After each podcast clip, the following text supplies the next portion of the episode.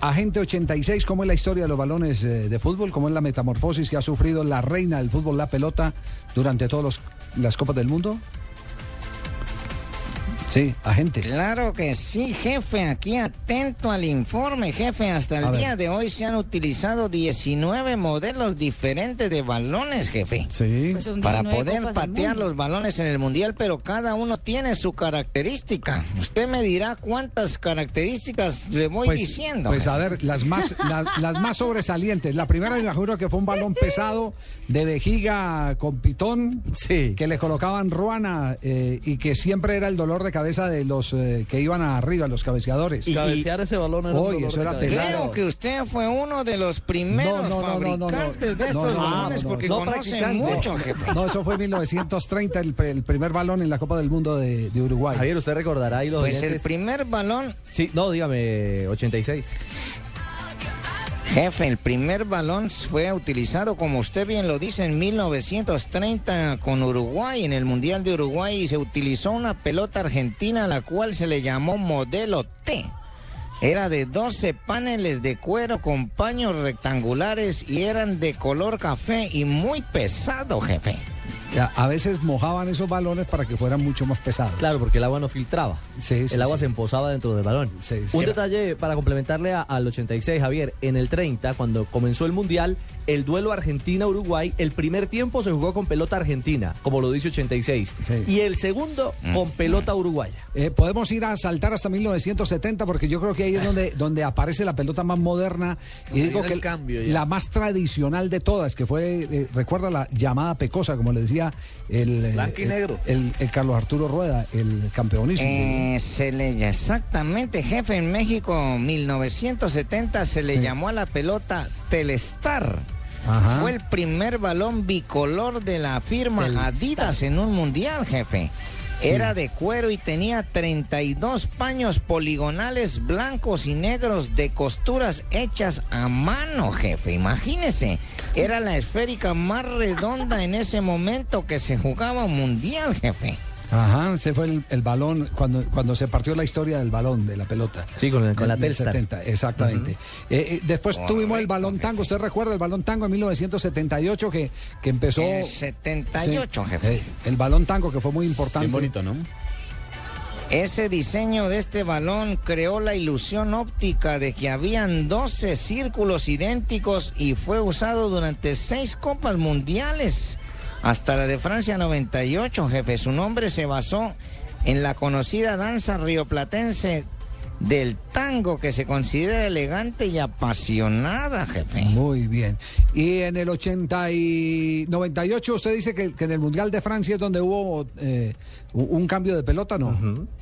¿Fue en el 98? En Francia 98 se le llamó ya el tricore, jefe. Ajá. Este balón fue impreso con los colores del seleccionado local y anfitrión del mismo que a la postre fue el campeón del mundo y se le grabaron los colores azul y rojo combinados con unas estelas fugaces blancas, jefe. 1998. Y luego cambió también para el 2002 porque ya allí vino la evolución de la pelota cada cuatro años. Los japoneses y los coreanos estrenaron bal- balón para el Mundial.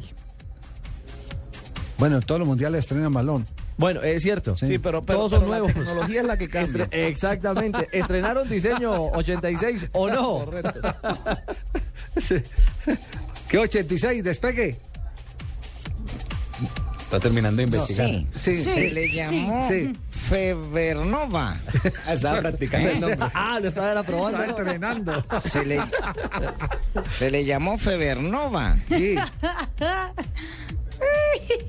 Febernova y fue el primer balón que se alejó del diseño original y tradicional.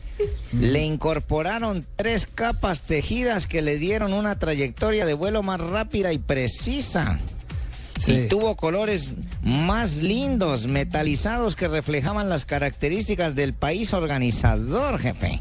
Así es. Eh, y ya tenemos el balón para el campeonato mundial, que es el Jefe, ¿me Brazuca. escuchó? Sí, lo escuché, eh, agente. El Brazuca será el nuevo balón, el que tendremos en la El próxima que Copa del Mundo. al Yabulani. Exactamente. el Ah, Brazuca bueno. es el que vamos a tener en Brasil. ¿Tiene las características? ¿Las investigó agente o no? ¿Del Brazuca? Creo que no. La está practicando. Sí, jefe, obtuvo su nombre gracias a una votación de los hinchas brasileros. Ajá.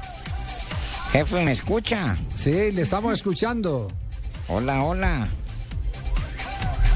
Jefe, ¿me está escuchando? ¿Qué le pasó? Ok, jefe, le digo que obtuvo una votación de los hinchas brasileros y es la combinación de Brazilian y Bazooka, que es una forma de llamar a los brasileros. Tiene seis paneles en poliuretano que se unen para mantener la pelota con el mismo peso y las mismas áreas, incluso cuando llueve más, jefe. Muy bien, perfecto. Agente 86, completa investigación. La transformación de la pelota, la reina del fútbol. Desde el primer balón en la Copa del Mundo de 1930 hasta el balón que se va a utilizar en el Campeonato Mundial de Brasil 2014. Vale la pena recordarle a la gente que ha cambiado la confección de la pelota. Pero la circunferencia y el peso del balón sigue siendo el mismo. Tiene que tener un requisito reglamentario. 70 y- 68 a 71 eh, eh, eh, centímetros la circunferencia. circunferencia. Exactamente. No varía absolutamente para nada. Que se hace, que se hace más difícil eh, de dominar por, por efectos del material cuando la pelota está en vuelo, que es más sensible a aquellos que le pegan con efecto.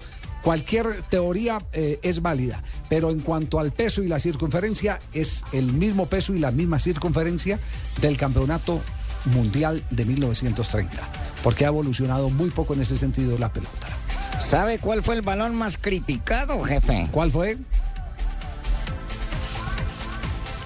El balón de Sudáfrica, Jabulán y los porteros dijeron que era el más liso y la contextura más lisa, por lo tanto se les hacía difícil atraparlo, jefe. Claro, pero fue en todas las copas del mundo cada que se evolucionó el balón fue la misma. Yo me acuerdo de Fillol reclamando el balón tango que era muy complicado. Aquí en Colombia cada que cambia el tipo de balón es lo mismo, Se porque es algo nuevo para los arqueros. Lo cierto es, que Casillas nuevo. lo calificó como una pelota loca, como una pelota, como un balón loco, difícil de controlar en el campeonato del mundo. Y si le pregunta a Hart, el arquero de Inglaterra, sí que amargo recuerdo tiene Bueno, con de, ese cier- gol que de se hizo. cierta manera los arqueros eh, han sido las víctimas de la evolución de la pelota porque ha servido para eh, mejorar las cuotas goleadoras de los eh, delanteros, de los atacantes, en desmedro, lamentablemente, de los arqueros, que son los que tienen que ser las víctimas de esos balones.